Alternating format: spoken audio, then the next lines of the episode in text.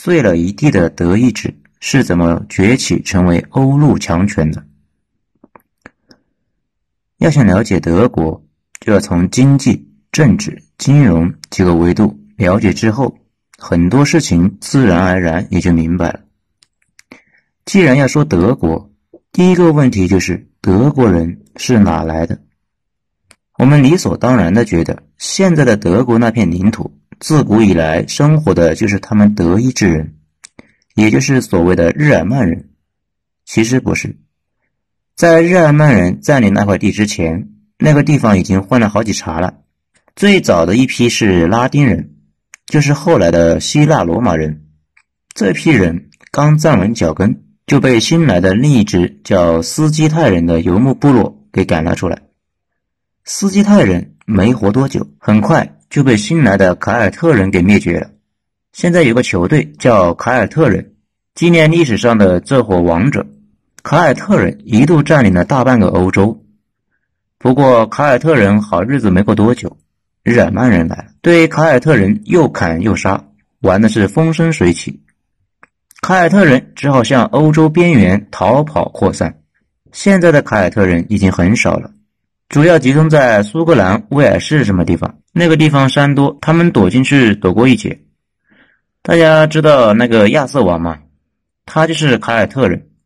传说中，他率领英国岛上的凯尔特人跟入侵日耳曼人一顿乱砍，终于保存下来最后那么一点地盘。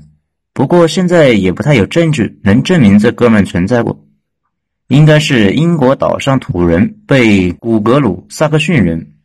也就是日耳曼人的一支，压迫的太惨，意淫出来的。英国岛上留下一些凯尔特人，但是欧洲大陆，尤其是北欧，被杀了个干净。就在我国春秋战国那时候，日耳曼人彻底占住了现在的德国那块地方，一直持续到现在。当然了，也不是什么纯种日耳曼人，中间大量和其他的种族通婚，比如大量夹杂着犹太血统。和其他游牧部落，而最近一次混血是苏联红军攻陷柏林之后，据说强奸了每一个德国女人。在去年爆火的《巨人的陨落》里面有这方面的描述，所以德国人里面现在有很多俄罗斯血统，真是冤冤相报何时了？而且这伙人开化的非常晚，凯撒时代，也就是我国汉朝时代。现在的德国那一代人还都是原始式部落，分成了几千个小部落，互相没有奴隶关系。凯撒年轻的时候经常带着队伍去修理这帮人。凯撒在自己的日记里面说，日耳曼人长得都差不多，五大三粗的，而且都是大金毛。所有男子都是战士，军事领袖不是在后边出谋划策，而是带着大家冲锋陷阵。所以，军事头领经常很早就死了，剩下的没人指挥，也就很快崩溃了。这一点一直影响到一次世界大战。一战时期，英德这些国家还是每个村、每个镇的老百姓编在一起，比如苏格兰高地第二团、巴伐利亚第九连，部队里面都是老乡，领队的就是他们村的小贵族，这个有点像后来的湘军。湘军就是知识分子军官回自己的村里面招的兵，这伙人彪悍善战，而且风格强硬。比如著名的条顿人，就是一个日耳曼人的分支。在公元前一零三年，也就是中国汉朝那个时候，突然南下进攻罗马。罗马人比日耳曼人矮得多，所以都戴着个高帽子，显得自己高一些。而且罗马人的战斗力也没法跟日耳曼人比，但是罗马都是公民兵，财产低于一定程度都不让你去当炮灰，因为没钱的人大家都觉得他靠不住。公民兵有个特点，就是有身家的，而且是有点文化的，组织性非常好，也没法跑路，除非你不想再回罗马抱孩子，一般是由一个百夫长带着，百夫长是罗马军团的核心。他的帽子会更夸张一点，远远就能看到，大家结成阵型，一起向前推进。尽管单打独斗不是日耳曼人的对手，但是群殴起来，没有任何一支蛮族队伍能够比得上罗马军团。不出意料，刚才提到的条顿人死的是老惨了，在跟罗马人对决中被击败，男子大部分当场战死，在后方观战的老幼妇女也都自杀了。这让罗马人非常震惊，觉得这伙人脑子有问题，将来的对决中，罗马人迟早吃亏。条顿人。只是日耳曼地区几千个部落之一，他们死光了，对全局也没啥影响。罗马一度占领了日耳曼地区，逼着那个地方的人给罗马上供。毕竟那些部落既不团结，也没有组织，大家乱哄哄的冲上来跟龟壳罗马军队对壳，能打得过那就没天理了。罗马的日常就是去揍他们那几个人，因为罗马是帝国嘛，帝国的核心就是出去打劫。去哪里打劫呢？当然去边境，高卢和德意志，包括波斯人的地盘都属于边境。不过技术是会扩散的，组织能力本身也是技术的一种。日耳曼人慢慢的学会了罗马的组织形式，在公元九年，也就是我国王莽篡汉的那段时间，驻扎在日耳曼地区的三个主力罗马军团一万五千人，换防过程中进入一个叫条顿森林的地方。在那个地方找到了日耳曼部落的武士伏击，在森林里面地形太差，罗马军团展不开队形，陷入了跟日耳曼武士的混战，场面惨不忍睹。罗马士兵要不被杀死，要不被当成人质，剩下的被拉去当奴隶。从那以后，罗马和日耳曼地区隔着莱茵河对峙，日后的欧洲局面也基本形成。莱茵河以东是日耳曼地区，以西是法国的高卢地区。法国现在还自称高卢雄鸡嘛？众所周知，罗马帝国后来信了教，信教战五渣，很快就崩溃了。罗马帝国衰亡史那本大块头书本就是这么个核心思想。作者吉本认为，罗马人自从信了教，就开始不干人事，既不务实，也不求发展。人人以当神棍为荣，腐蚀了帝国的根基。再加上帝国严重的金融寡头化，也就是有钱人不再搞生产，开始放高利贷。所有帝国后期都有这个毛病，包括大英帝国和现在的美国，越混越挫。后来干脆被蛮族部落给灭了。灭罗马的蛮族中，一部分就是从日耳曼地区来的。罗马人说的是拉丁语，现在也成了个死语言。罗马帝国完蛋后，现在的法国和德国那块地盘上形成了著名的法兰克王国。那片土地上生活的人，头一天还是欢乐的原始氏族部落，第二天就成了王国的诸侯什么的，恍若隔世。所以当时欧洲的大陆保留了明显的原始部落的一些特点，比如这个地方的所有老百姓只认他们的氏族头领。这些头领效忠于他们，跟着谁就效忠于谁。至于国王和皇帝什么的，对于底层来说完全无感。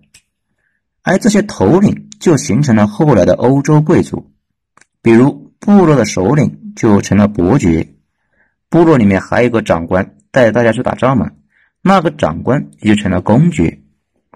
诸侯在自己的封地内部就是个独立王国。他们的兄弟姐妹、侄子、大伯都成了各级官僚，这才是真封建社会。我国从秦朝开始就不再封建了，属于文官政体下的中央集权。欧洲就这样直接从原始部落过渡到了封建诸侯了。氏族部落的头领直接变成了贵族官僚。由于这些贵族平时不干活，细皮嫩肉的，惨白惨白的。手上蓝色的血管分外明显，所以他们称自己为蓝血贵族。后来，这个法兰克王国的国王又被教皇给戴了个王冠，一下子晋升为罗马皇帝。从这以后，几乎所有欧洲国家都有了一个新的梦想，就是当罗马帝国。比如俄罗斯后来不是娶了一个拜占庭的公主吗？然后就吹牛逼，自己也是罗马。沙皇就是凯撒的俄语发音，一般有人把俄罗斯称为第二罗马，就是这个原因。后来那个奥斯曼土耳其的奥斯曼苏丹也认为自己是罗马，苏丹自己也有个凯撒的称号，属于杀马特式的罗马。皮斯曼搞了个帝国，也叫罗马。更扯的是，希特勒的第三帝国就是第三罗马帝国。最凶的是现在的美国，江湖人称第四罗马帝国。我们将来讲罗马的时候，对比美国讲，大家就能发现美国和罗马实在是太像了。这个法兰克王国从一开始就跟那个春秋战国有点像，天子偶尔有点权利，大多数的时候就是个摆设。下边的诸侯们也都是各过各的，国内各个辖区的语言都不一样。欧洲都是表音文字，也就是都是拼音，所以文字也不一样。各个地区之间完全没有认同感，而且当时继承制也有问题。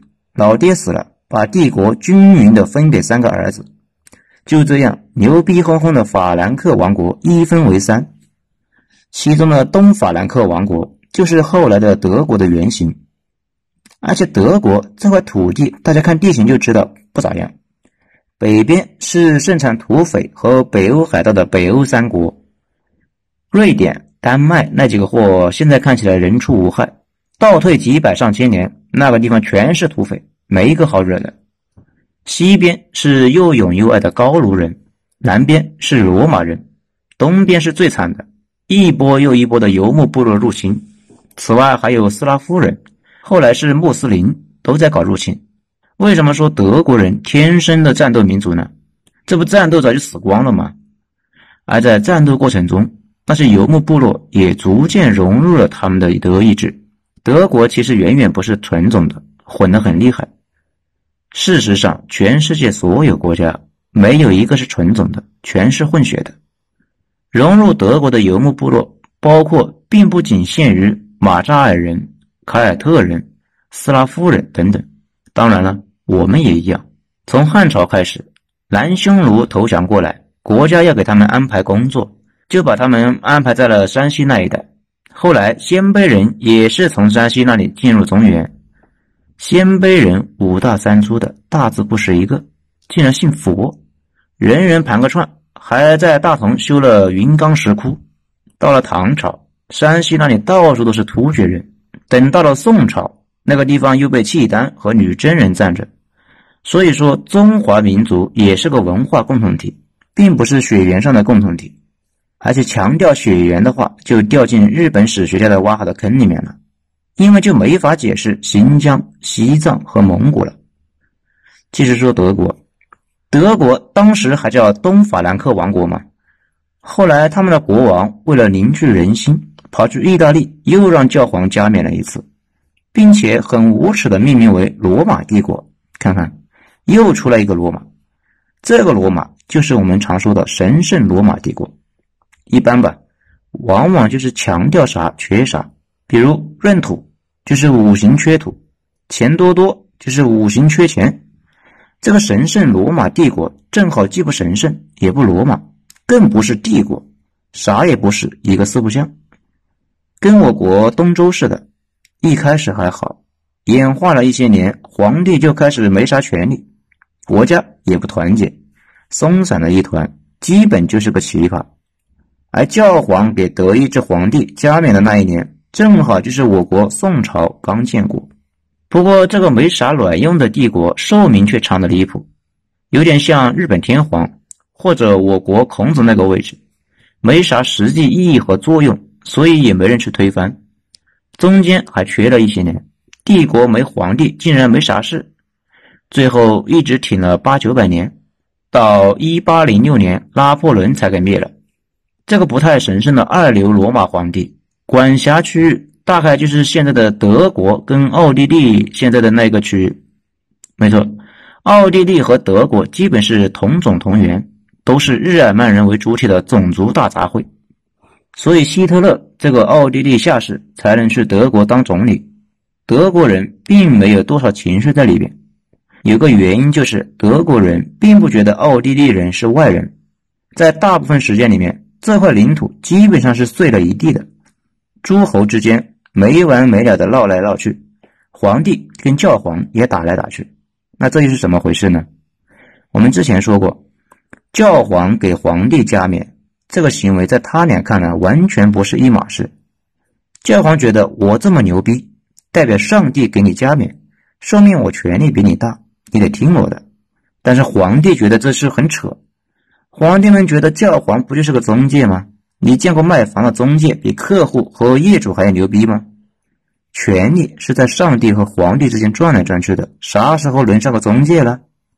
所以双方避免闹来闹去。教皇占上风的时候，把皇帝给执行了破门令，开除教籍，皇帝众叛亲离，逼着皇帝跑去教皇的城堡去认罪。但是等到皇帝重新集结人马，又杀回来，逼着教皇出逃，最终死在路上。这也应了《冰与火之歌》里面那个小故事。太监瓦里斯跟小恶魔讲了一个段子，说有三个人：教皇、国王、骑士站成一圈，要死一个人，谁最有权利？国王控制着世俗的权利，教皇控制着信仰，但是他俩同时面见骑士，骑士会听谁的？其实这个问题也就揭露了权力的核心：权力在于人心。如果骑士并不信仰上帝，那教皇就完了。如果骑士信上帝，可是更喜欢国王许诺给他的爵位，教皇也完了。但是如果骑士虔诚到了精神病的地步，国王就完蛋了。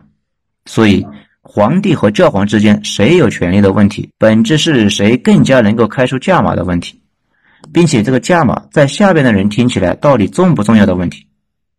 皇权一开始还能跟教皇比划几下，到后来。教皇搞了几次大规模的思想加固运动，把动摇分子全给烧掉了。而且德意志皇帝在跟教会的支持者打仗的过程中，力量消耗的非常惨。这下皇权没了联盟，慢慢的也就衰落了。德意志地区更散了，到最后散到基本进入了无政府的状态，变成了三百多个诸侯领地、自由城邦等等。商人们竟然组织了一个武装商业组织。叫汉萨同盟，权力和资本比皇帝都充实，皇权在他们面前屁都不是。可见皇权落成了什么样？整个德意志地区成了教皇的奶牛牧场，随时过去挤奶。教会竟然在德意志地区收税，反正也没人敢管。但是与此同时，当德意志地区正在给教皇当奶牛的时候，其他欧洲国家却不是很太平。俄国正在跟蒙古人死磕，英法打了一百多年，西班牙跟穆斯林打了七百年。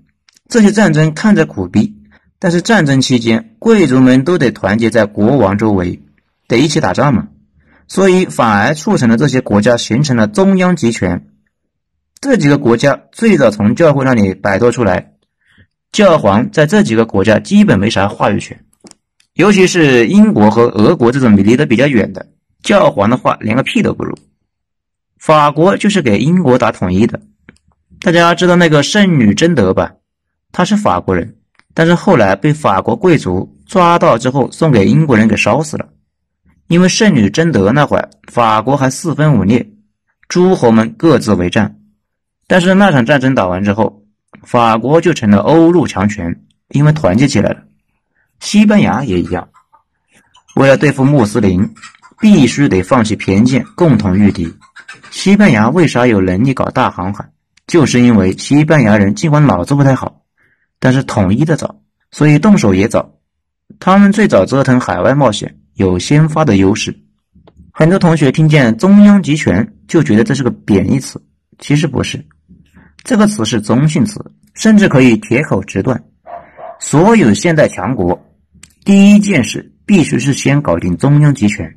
集权才能集中资源嘛，所以欧洲一个国家进入集权之后，其他国家如果不迅速的也进入集权状态，也很容易被吃掉。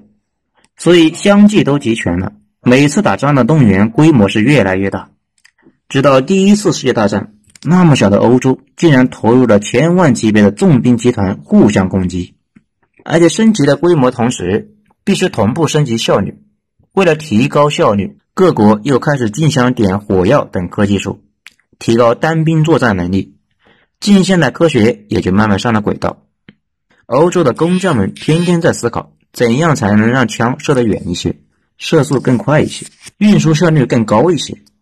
这种不断的纠缠进化和相互竞争，让欧洲科技在大航海开始之后迅速前进。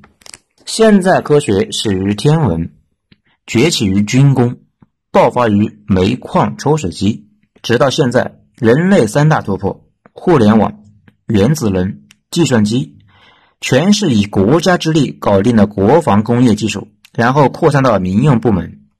回到德意志，为什么德意志一直被人欺负？就是因为他们散落了一堆，任谁来了都能修理他们。而我们刚刚提到的这几个货，都在不断的对外战争中形成了中央集权，而且打仗过程，大家都觉得我们是法国人，正在同仇敌忾打英国人，慢慢也就民族觉醒了，觉醒了自己属于某个国家的这些人，最终在了一起，也就有了法国、英国、西班牙、荷兰等等。而德意志地区的人们意识到自己是德国人是一件非常非常晚的事情，在列强里面属于最晚的，所以他崛起也是最晚的。在大清打完了第二次鸦片战争之后，他们才独立。说到这里，大家也就明白了，为什么有些人吹得牛逼哄哄的汉萨同盟最后慢慢完蛋了，因为汉萨同盟牛逼的那些年，正好是欧洲四分五裂的那些年，慢慢的民族国家形成了。汉萨同盟这种松散同盟，跟现在民族国家比起来，屁都不是。汉萨同盟巅峰时期有一百六十个城市的加盟，而同时期的法国、英国都是四分五裂。同盟可以任意修理这些国家，但是这些国家完成了中央集权，动不动就可以动员十多万军队、几百上千艘的战船。汉萨同盟这种商业联盟，在人家面前就妥妥的变成了战五渣。那些国家又是拉高关税，又是搞重商主义，汉萨同盟打也打不过，想谈又没人鸟，而且大家都愿意跟着强者混嘛。同盟里面的小弟都跟着民族国家跑了，同盟也就自然而然的迅速消亡了。汉萨同盟崩溃了，德国更散了，人心不齐，教会天天在割韭菜，眼瞅着法国、英国等国到处忙着搞大航海。俄国不断派遣冒险家去征服西伯利亚，德意志地区唯一能做的就是给人家提供雇佣兵。大家知道，华盛顿最光荣的那次横渡特拉华河，就是去偷袭了一个德意志雇佣兵营地。这支雇佣兵当时在给英国人卖命，被华盛顿刷了经验。大家看到了吧？美国都要独立了，德国人还在给人家当炮灰。